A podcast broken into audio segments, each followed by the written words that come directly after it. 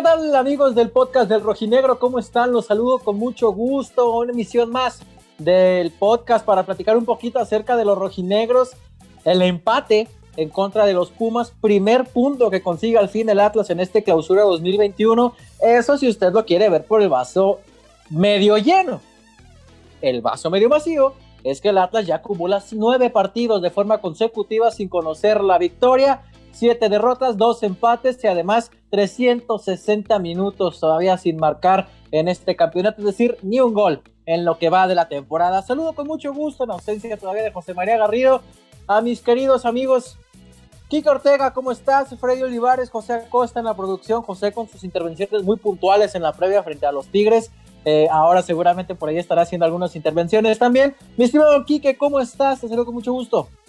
Pues ya mínimo no tristes por la derrota, eh, porque se consiguió el primer punto. Sirve de muy poco, pero pues parece que este equipo podría ir en un ascenso muy pequeño, así como si fuera en elevador de piso 1 a piso 2 y hasta ahí, porque este equipo sigue sin producir jugadas de peligro, pero eh, le sigue faltando demasiado al ataque. Ya escucharemos la declaración de Diego Coca que se nos hace increíble a los cuatro, pero pues creo que dentro de los males, el peor no cae con la derrota, eh, pero también en buena medida porque Pumas no jugó bien, no jugó como inició el campeonato. Entonces, eh, creo que este equipo necesita seguir mejorando, mejorando y más mejora de cara al siguiente partido. Vamos a estar más hablando más adelante de eso. Pumas no jugó bien o el Atlas tampoco lo dejó jugar. Me parece muy interesante por ahí esa discusión. Freddy, ¿tú estás feliz? ¿Tú estás contento? Quique se estaba yendo ya a la Niños Ceres, a la Glorieta, a celebrar el punto. ¿Tú qué tal? ¿Cómo viste el equipo rojinegro? ¿Consideras que ya hubo un avance eh, en lo que respecta a estas cuatro jornadas? ¿Crees que todavía hay luz al final del túnel con Diego Coca o crees que fue más circunstancial el punto de este domingo? ¿Qué tal compañeros? Qué gusto saludarlos y un gusto estar otra vez con ustedes en este podcast. Me parece que siempre cuando se tiene que hacer un análisis también hay que ver al rival y me parece que era un Pumas muy disminuido, ¿no? No sé si este, estén de acuerdo con ello, pero creo que el haber obtenido un punto, digo, un Pumas que llega muy disminuido, el haber obtenido un punto, pero tampoco vi algo eh, muy, muy diferente por parte del equipo rojinegro. A lo mejor el hecho de que, de que sigas, eh, sumaste otra unidad, pero bueno, tu primera unidad, de hecho, pero el hecho de no haber marcado gol a mí me sigue preocupando mucho y creo que, no sé, me parece que, que no veo algo, algo totalmente diferente. Y bueno, lo único que sí es como si te terminan dando una bocanada de oxígeno para llegar a la siguiente jornada porque igualaste, no perdiste, pero eh, creo que sí hay puntitos que ya particularmente trabajaremos más adelante, pero sí me parece que pues es un punto, pero sí, sí me queda mucho de ver el equipo rojinegro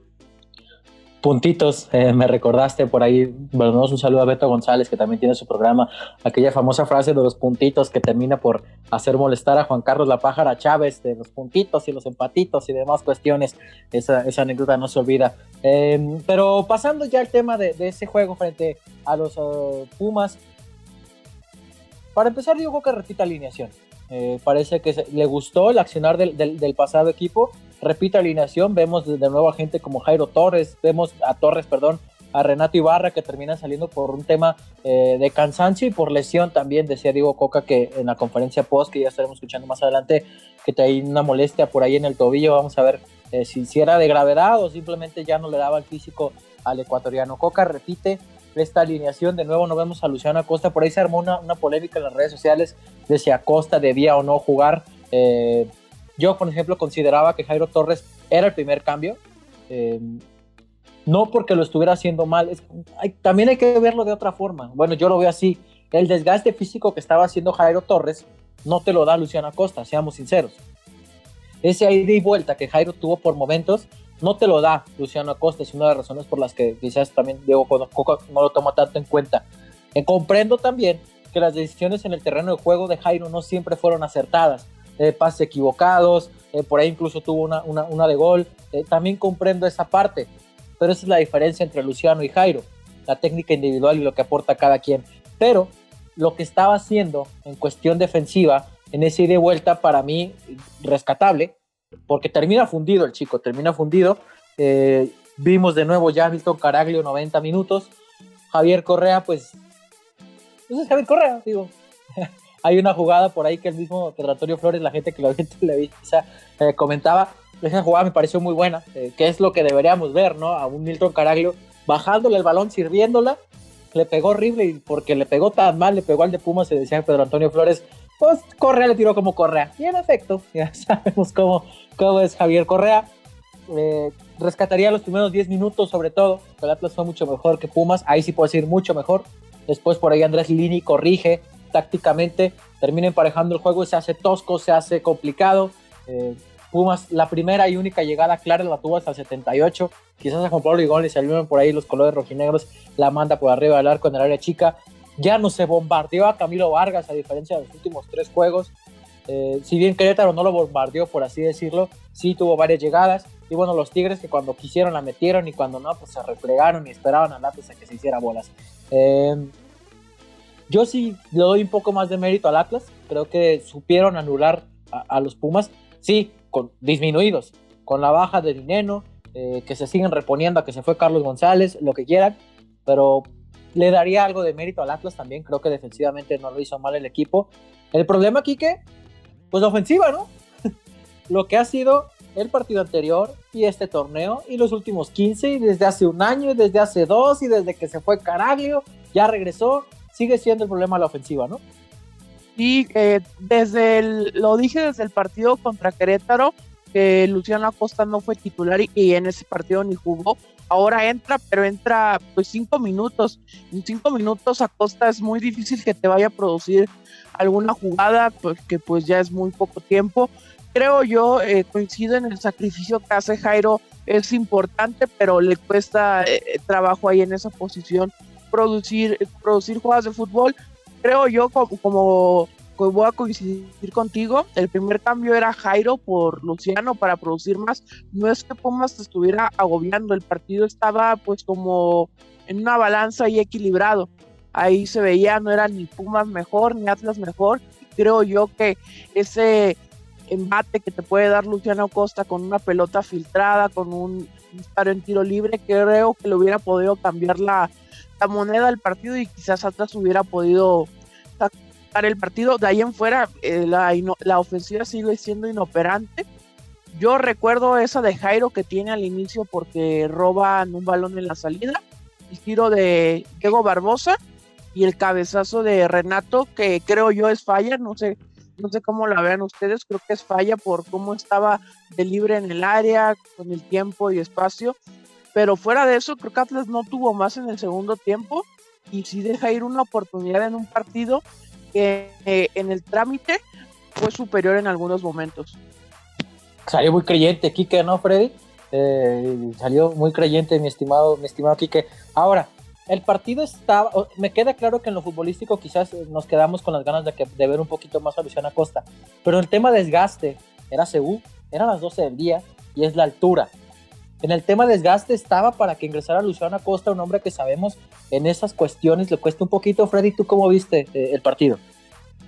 Bueno, respondiendo primero a lo, a lo, que comentas, me parece que no, y creo que sí era un acierto el no haber, no haber contado con, con Acosta en la cuestión de por el desgaste. O sea, eh, jugar en CU, el tema de, la altura, este, y, el hecho de que estés jugando en un, en un, en un territorio tan hostil como siempre ha sido ciudad universitaria, pues complica mucho las labores para un jugador que no tiene tanto sacrificio. Eso creo que creo que está claro y aunque pues obviamente como uno como seguidor está pidiendo jugadores que, que marquen diferencia en un partido así y más contra un equipo que se caracteriza por tener mucha garra ahora bajo la gestión de, Andrés Linini, pues no, no, no le veía mucho tema con el tema de, de Luciano Acosta, no le veía una solución a ese tema. Ahora compañeros, en el tema del, equipo, digo, también eh, no sé, pero me parece que ante la falta de gol también es, es un tema ya que, termina afectando en, los resultados, porque si bien hoy vemos una mejoría, como mencionaste Beto, en el tema defensivo, pese a que no era el mejor este, planteamiento o el mejor equipo que pueda presentar Pumas en el ataque, me parece que al menos no vimos este tipo de errores que terminan convirtiéndose en un factor en contra del equipo rojinegro. O sea, ese tipo de desatenciones no las vimos este domingo. Ojo, ahora, en el tema de goleo, me parece que también es un problema que ya se está arrastrando desde muchísimo tiempo atrás y que no solamente es de Diego Coca. Ojo, porque la gente dice, no, es que con Coca no caen goles. Aquí tengo un dato, compañeros. De los últimos seis torneos, o sea, hablo del Guardiales 2020 al Clausura 2018, Atlas es el equipo con menos goles en activo, ojo, dejando de lado a, a Lobos Veracruz y compañía, con únicamente 89 goles. Entonces eso te habla que ya es un tema del equipo rojinegro como tal, de planteamiento, de sistema y de, y de obviamente de directiva. Pero en este caso, también pues algo tienes que hacer porque no puedes estar permitiendo que se te escapen unidades y que seas, no sé, pero de las peores ofensivas o la peor ofensiva del torneo, porque al menos hay, hay, equipos que con menos ha hecho más y que han marcado goles y bueno, me parece que el Atlas sí es ese punto que, le dejo como, como en deuda, el tema de que no sigan, sean cuatro fechas y que no haya caído un gol, compañeros. Muy buen dato. Yo la verdad, bueno, me imaginaba esa problemática de, los goles, lo, lo, mencionaba al principio. La verdad es que no sabía que el equipo en activo con menos goles, eso es preocupante y hay que tomar en cuenta de todos los delanteros que han pasado. Vamos a escuchar, José, ¿tenemos ya las palabras de Diego Coca? Respóndeme, José, por favor, dime algo. Sí. Vamos a escuchar entonces a Diego Coca. Dice que no está contento, bueno, que no está tranquilo. Reconoce que el equipo no funciona. ¿Por qué lo dijo? No funciona mi equipo. O funciona la mitad, que es que no, no se reciban goles. Pero no está tranquilo que lo único que le falta ahora es que se hagan los goles. Así, nada más. Casual, ¿no? Vamos a escuchar las palabras del técnico del Atlas, Diego Coca.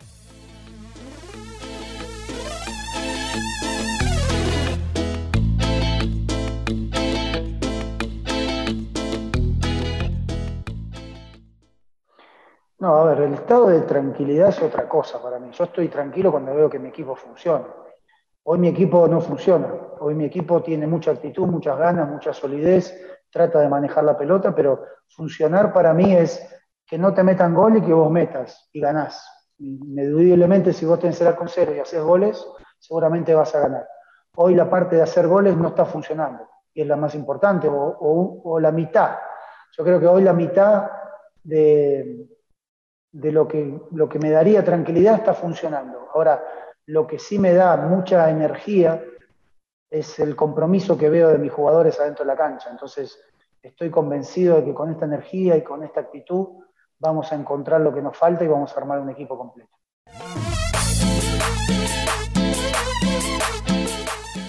Ahí estuvieron eh, las eh, declaraciones del argentino eh, después de la conferencia de prensa. Quique, ¿Cómo viste Diego Coca? Decíamos después del juego frente a los Tigres que ya lo veíamos incluso hasta fastidiado, cansado.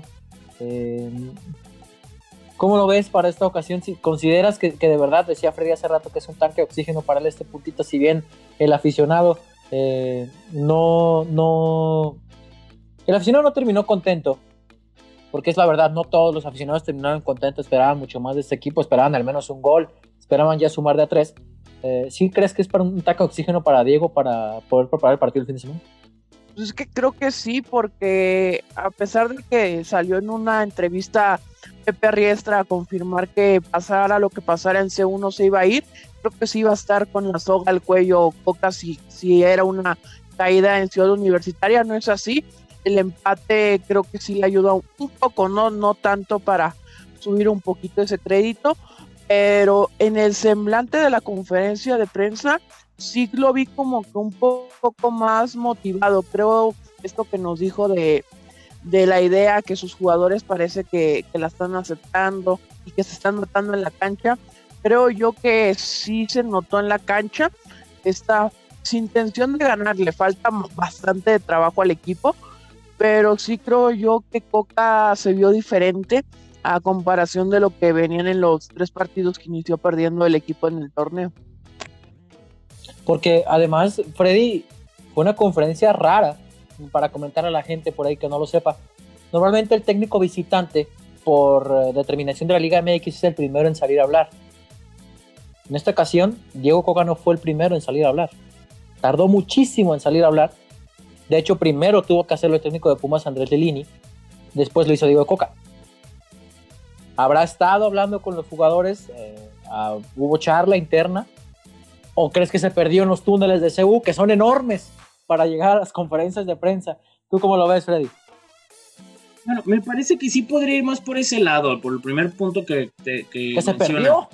No, el que, el que, el que sí habló con los jugadores, estaba. Yo me, yo me perdí la primera vez. En la, en la charla interna. Creo que el, el haber obtenido el punto, si, si, no es algo tan significativo para el equipo como tal o para la afición, para el técnico y para los jugadores, sí es un bálsamo porque no es lo mismo que digas cuatro partidos con derrota a que digas cuatro y un empate, aunque suene muy mediocre y, lo, y como alguien lo quiera ver, ya imagino alguien que va en su carro ahorita mañana en el tráfico y no, ah, ¿qué está diciendo Freddy? Pero no es, no ese es el punto, me parece que sí es un bálsamo para que tú les digas, oye, dame chance, o sea, te empaté contra Pumas, no empaté contra un equipo de, de, de igualdad en plantilla y en condiciones, te estoy igualando contra Pumas, es el subcampeón, o sea, en ese trámite los técnicos siempre lo pueden manejar de esa forma. Y creo que, bueno, el tema de que haya dicho Diego Coca que solamente le faltaba el gol, digo, pues, esto se gana con goles. Entonces,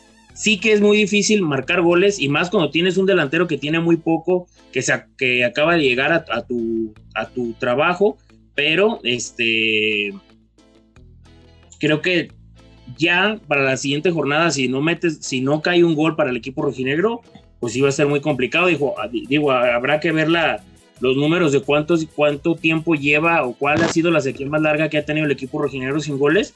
Pero la Espinosa, ¿no?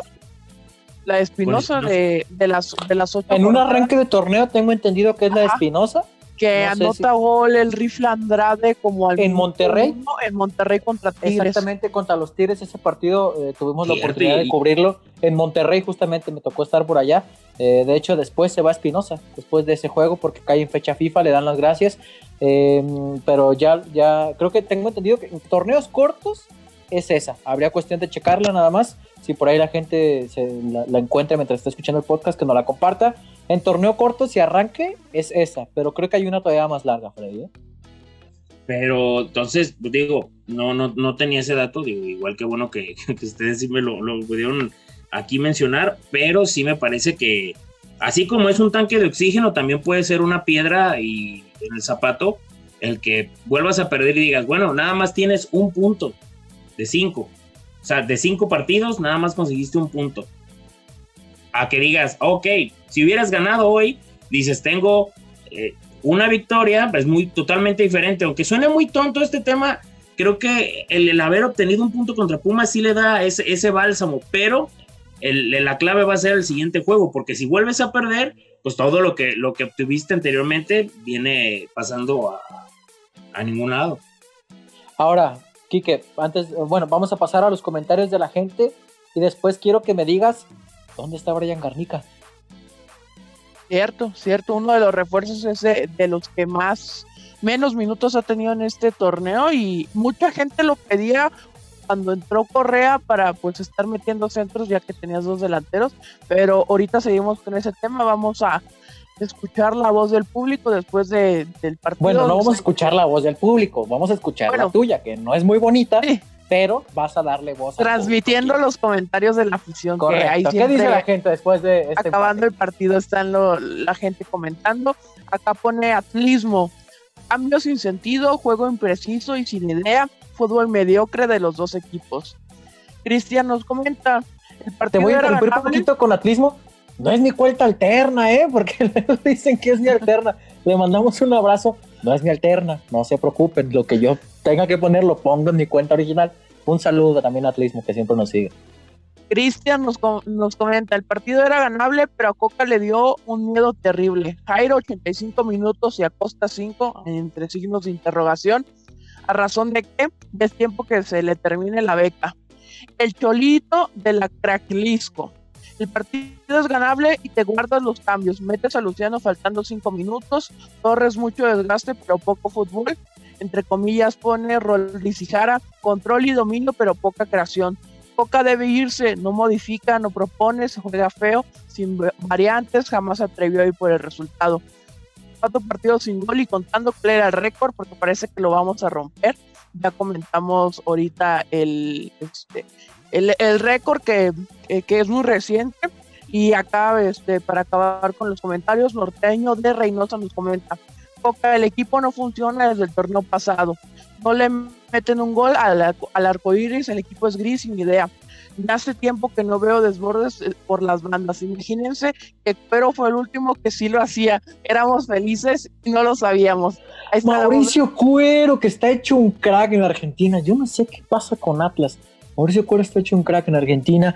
También he visto goles de Ricky Álvarez. Gol. Bueno, Ricky sabíamos que era el tema de las lesiones y, ese compromiso, pero eh, ¿qué pasó con Brian Garnica? Eh, ya lo comentaba por ahí la gente. Yo rescataría, por ejemplo, la actitud de Malcorra. Eh, si uno ve el resumen, que preferiría no hacerlo, fue malísimo el partido, siendo sinceros. el 90% de las llegadas de Atlas se dan por el costado izquierdo, con Malcorra intentando tirar un centro. de hecho, esa jugada de Renato que se falla, tengo entendido que también fue un centro de Malcorra, ¿no? Por ahí, si, si no estoy mal. Y el centro es de eh, Pero pues todos por el lado izquierdo. Todos por el lado izquierdo. Yo sí sigo poniéndole ese asterisco todavía a Renato Ibarra. Siento que esa versión que seguimos esperando de América, no sé si le alcanzará el tiempo para que nos, nos lo ofrezca. Y hablo nos, tanto como aficionados como medios de comunicación, de los que tenemos tiempo eh, esperándolo, Freddy, pero ¿tan mal estará Brian? Porque ya vimos a Pepe Hernández hasta con el rosario en la mano, en, la, bueno, en la banca improvisada, en el palco. ¿Tan mal estará Brian Garnica que no, ha tenido participación, Fred? Pues yo, me parece que va más por el lado de que no es del agrado del técnico. No creo que vaya tanto por el hecho de que esté mal el jugador.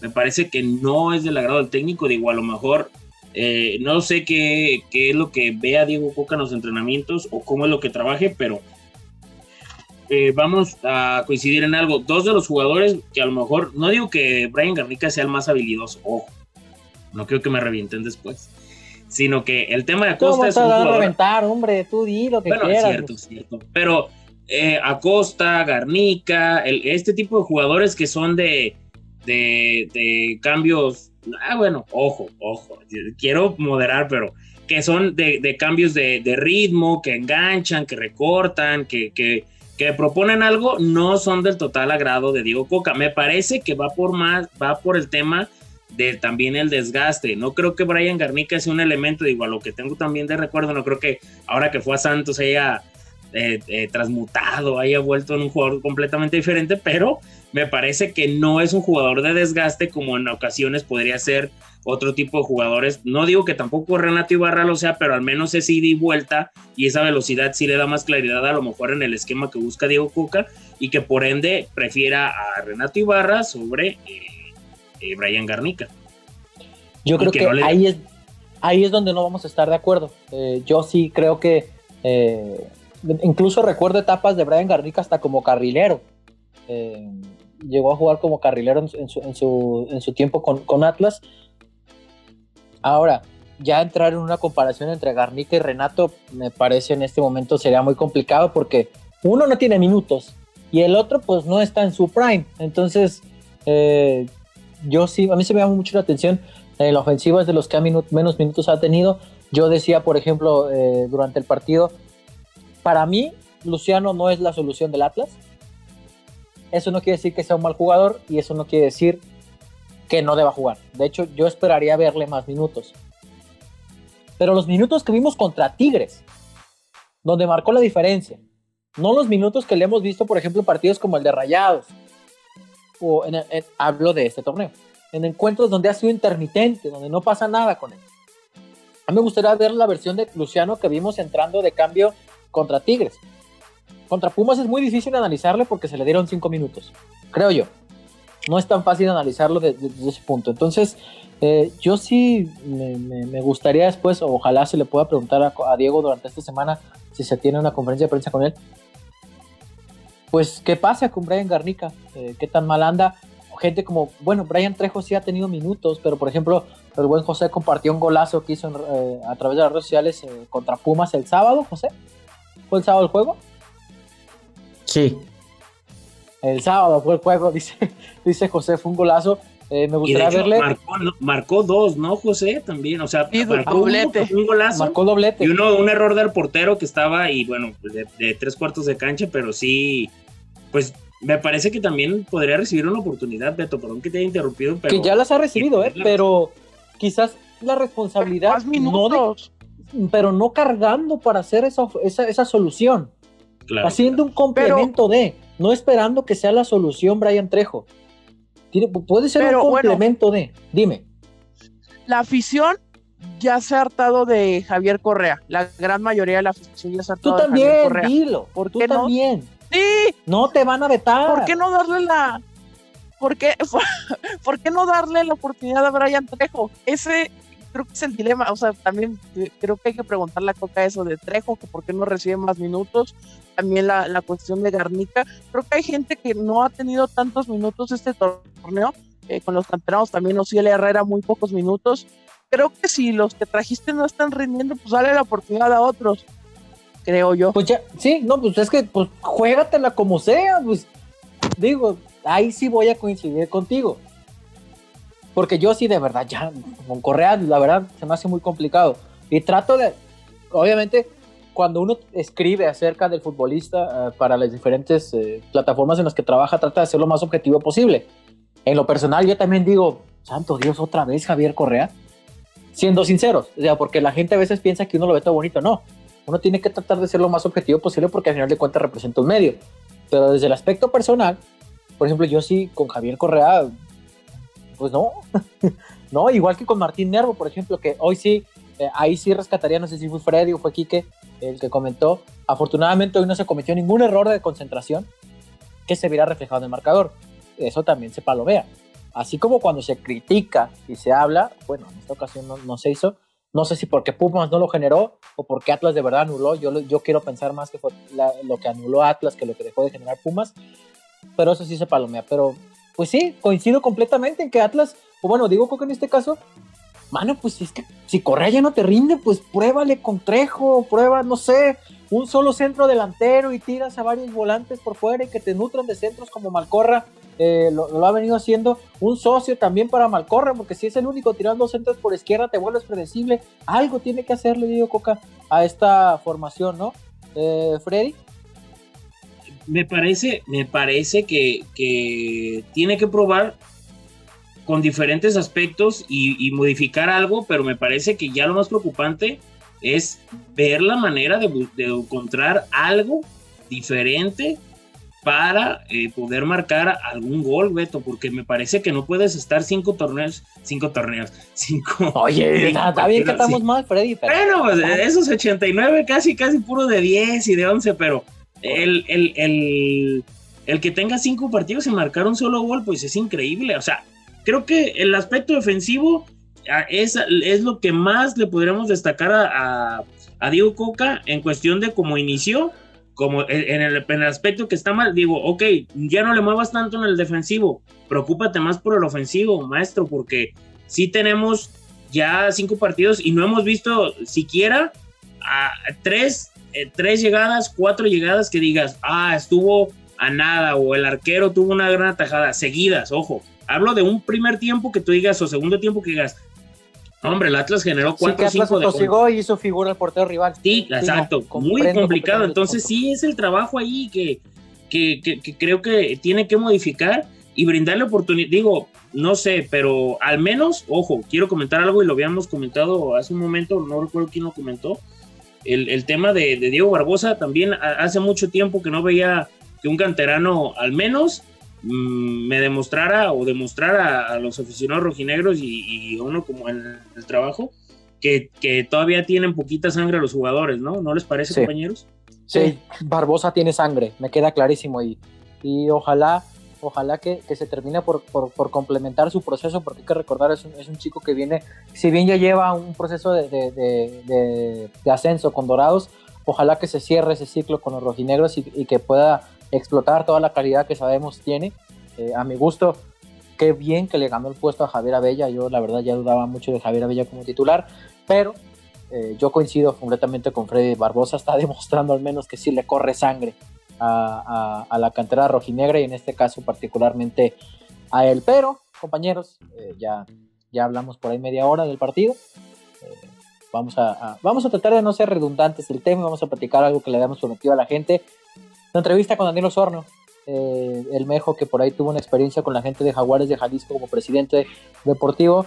seguramente lo estaremos invitando más adelante para que nos dé su punto de vista desde acá, pero tuvimos la oportunidad de platicar con él compartió vestidor con Diego Coca, jugó con él, y nos decía eh, que... Vamos a escuchar, ¿qué les parece? Mejor lo escuchamos. No lo digo yo, que lo diga él para evitar las, las, interpretaciones. Escuchamos las palabras, mi estimado José, ¿ya tienes a Daniel Osorno? Sí. Daniel Osorno, señores, aquí en el podcast del Rojinegro.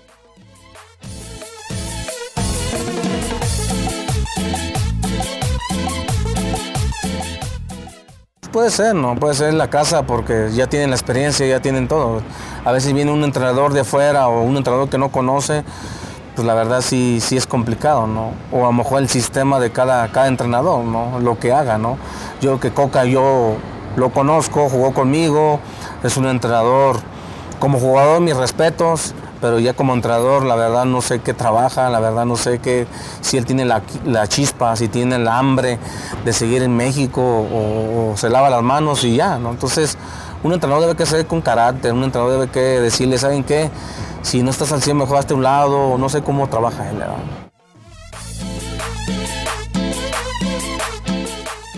Ahí estuvieron, compañeros, las palabras de Daniel Osorno. ¿Qué opinan ustedes? Eh, dijo que no conoce el trabajo de Diego Coca o dijo que de verdad no sabe qué es lo que hace Diego Coca dentro de, la cancha. Nos queda claro que sí tiene dudas sobre la ambición de Diego, ¿no? Y dice esa chispa que no, entiende todavía si, si, Coca la comprende.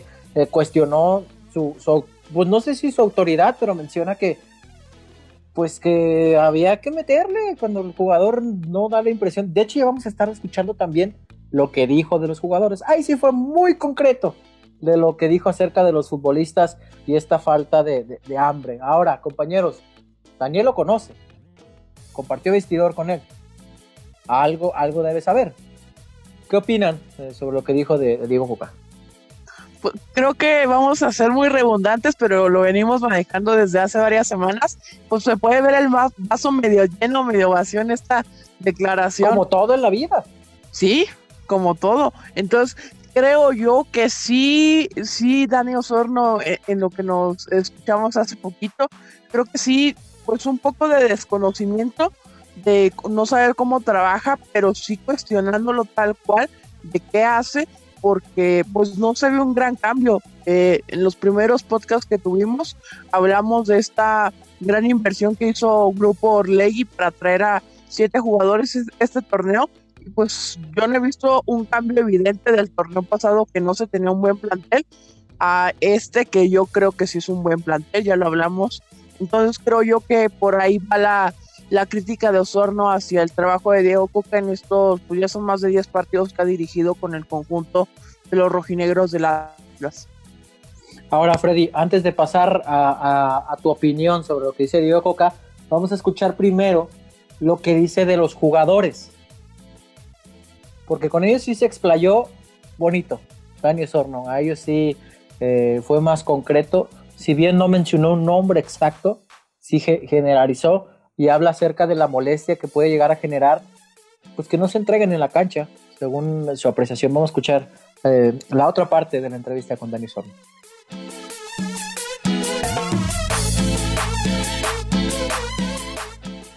Sí, no muestra el carácter, no muestra el hambre, ¿no? De ganar un partido, ¿no?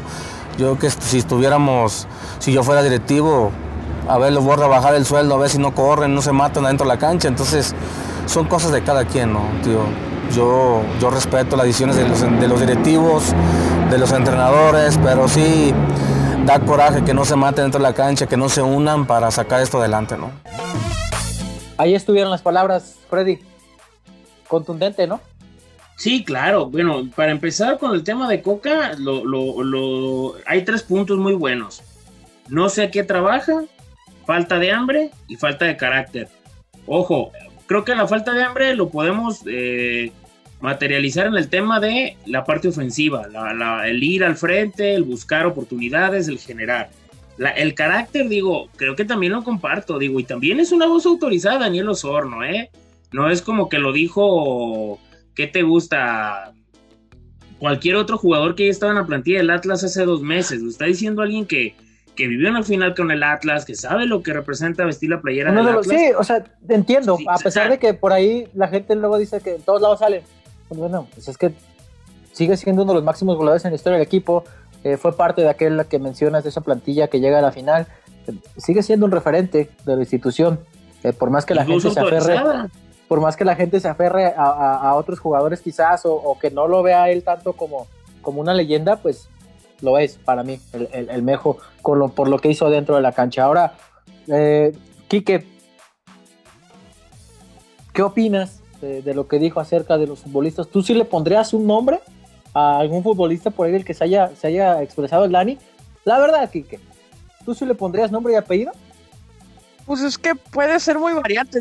Yo creo que señalar a compromete, este Enrique, compromete. Para mí, para mí no, no puede haber un nombre tal cual, decir es Juan, Pedro, no, creo que no se puede señalar tal cual, él, él lo tuvo que haber dicho, pero sí, creo que es evidente esta cuestión de que no muestran hambre. En algunas ocasiones creo que sí, sí se ha visto, eh, sobre todo cómo se cae el equipo del torneo pasado, pero así como señalar un nombre, creo, creo yo que no, que no se puede señalar a alguien tal cual, sino que ha sido un síndrome del equipo en los últimos partidos y pues también torneos. Qué collón. José, ¿tú le pondrías algún nombre, sí o no? Sí. ¿Quién? ¿A quién, José? No nos dejes con la duda. Renato. Vámonos, José ya le tiró a Renato Ibarra. Ahí estuvo lo que nos dijo Daniel Osorno, como siempre, eh, la amabilidad con, la que accede a este tipo de entrevistas para hablar acerca de la actualidad. Y él mismo eh, te, lo dice desde que llegas a, pues bueno, en este caso un servidor que fue el que llegó a platicar con él. Oye, ¿cómo está el Atlas? ¿Será que no sé qué? Y el equipo no da para más. Le gusta platicar acerca de los rojineros al buen Dani, eh, como les comentaba hace un rato ya con su proyecto de Jaguares de Jalisco como presidente en esta nueva liga, que por cierto, digo, si usted tenía el pendiente, sabemos que no, que aquí hablamos de Atlas, Jaguares analiza seguir en la liga de balompié. Malísima, qué mal es esa. Ni siquiera he visto un solo partido, ¿para qué? Pero bueno, eh, compañeros, ahí estuvieron, Daniel Osorne estuvo el análisis ya de lo que fue el juego frente a los Pumas, Nada más para, para terminar ya ese tema, porque ya estaremos hablando en la previa eh, de lo que se viene el fin de semana. Y, darse rojazo a lo que fue este, este juego de Atlas. Sí comentar en descargo que pareciera que ya pasó la parte más difícil del calendario. Ya pasó Monterrey, ya pasó Tigres, estos Pumas que venían bien o mal como subcampeones. Viene la otra Viene la del hermano, viene este Pachuca que es gitano, América que con Solari, pues ahí, ahí no termina por, por convencer aunque saca resultados. Toluca que da un partidazo y después se te cae como contra Cholos en el primer tiempo que le metieron 3 en 25 minutos. Eh, después medio reacciona, también generado por, eh, por la conformidad ya de Cholos que sentía el partido en la bolsa. Partido vital Atlético de San Luis, Bravos de Juárez, 6 de marzo, el Pueblo, es decir, pareciera que el calendario ya estaría un poco más a modo. Ya en la previa del juego frente al Santos, que se disputará el sábado a las 5 de la tarde, estaremos platicando si Atlas se debe enfocar pues, en sumar puntos, porque salir del último lugar porcentual está complicado, o sumar o sí, o sí para tratar de llegar a esa liguilla, porque hay que recordar, si no sales del último lugar porcentual, no tienes derecho a liguilla, a pesar de que estés clasificado entre los 8, entre los 12, así seas super líder. Bueno, si eres super líder, evidentemente no estás en el último lugar, pero si no sales de ese último lugar, el reglamento no te permite clasificar a liguilla. Por lo pronto, vámonos, compañeros. Fue todo por hoy en el podcast del Rojinegro. Enviando un abrazo a José María Garrido, esperando que se mejore de salud y lo tengamos pronto por acá. Mi estimado Kiki Ortega, vámonos ya. Vámonos muchachos, este, ahí recordar el triunfo de las rojinegras, hay triple jornada y quizás ya después de esa triple jornada más recorrido de el conjunto de Fernando Samayoa. Ya estaremos con una nueva edición de el podcast Rojinegro edición Liga MX Femenil y atentos a, todo el contenido que subimos en redes sociales, en Instagram, que también estábamos, vayan a seguirnos ahí eh, en Twitter, eh, escuchando lo que nos dicen, leyéndolos y eh, estaremos acá en los siguientes días con la previa del juego ante Santos Laguna. Vámonos, mi estimado Freddy. Vámonos, compañeros. Eh, habrá que ver qué es lo que sucede en esta semana. Digo, también, eh, pese a que mencionamos que había oxígeno para Diego Coca, puede que el grupo Orlegui diga, ¿saben qué? No, ya vámonos y terminen colocando otro nombre. Hay que, habrá que estar atentos y veremos qué es lo que sucede en el siguiente encuentro contra Santos te voy a dar certeza, y ahí sí se lo voy a decir, eh, porque de repente tratamos como de no, no hablar nada de, lo que no, no, tengamos certeza hasta que se tenga bien amarrado. Por ahora, no hay contemplado un cambio en el banquillo, sobre todo después del punto. Pepe Riestra se la va a jugar con Diego Coca, así es que si usted esperaba ver a, Miguel Herrera, al Chepo de la Torre, o no sé, hasta Zinedine Zidane, ahora que lo corren de, del Real Madrid, quites el pendiente. Va a seguir Diego Coca. A menos que de verdad lo tome una racha otra vez ya 3-4 partidos consecutivos con derrota, Diego Coca seguirá al frente. Usted lo verá el sábado cuando el Atlas reciba a Santos en la jornada 5 ya de clausura 2021. Vámonos, José. Hasta luego, muchachos. Gracias por otras intervenciones épicas, tan épicas como los cambios de Stan Lee como los cameos de Stan Lee. Imagínate, José. Que pase muy buena noche, gente. Eh, muy buen día, se nos está escuchando por la mañana. Muy buena tarde. Vaya con cuidado a casa, sino porque nos han comentado mucho que nos escuchan eh, cuando van de regreso en el tráfico. Vaya con cuidado, por favor. No se la raya a nadie. O bueno, quizás sí. Si lleva alguna camiseta rojiblanca, con todo placer hágalo, la verdad. Sirve al alma también. Vámonos, vámonos, gente. Que, que esté muy bien Gracias por su apoyo. Como siempre, los comentarios nos ayudan mucho a la retroalimentación. Obviamente, comentarios que aporten, pues.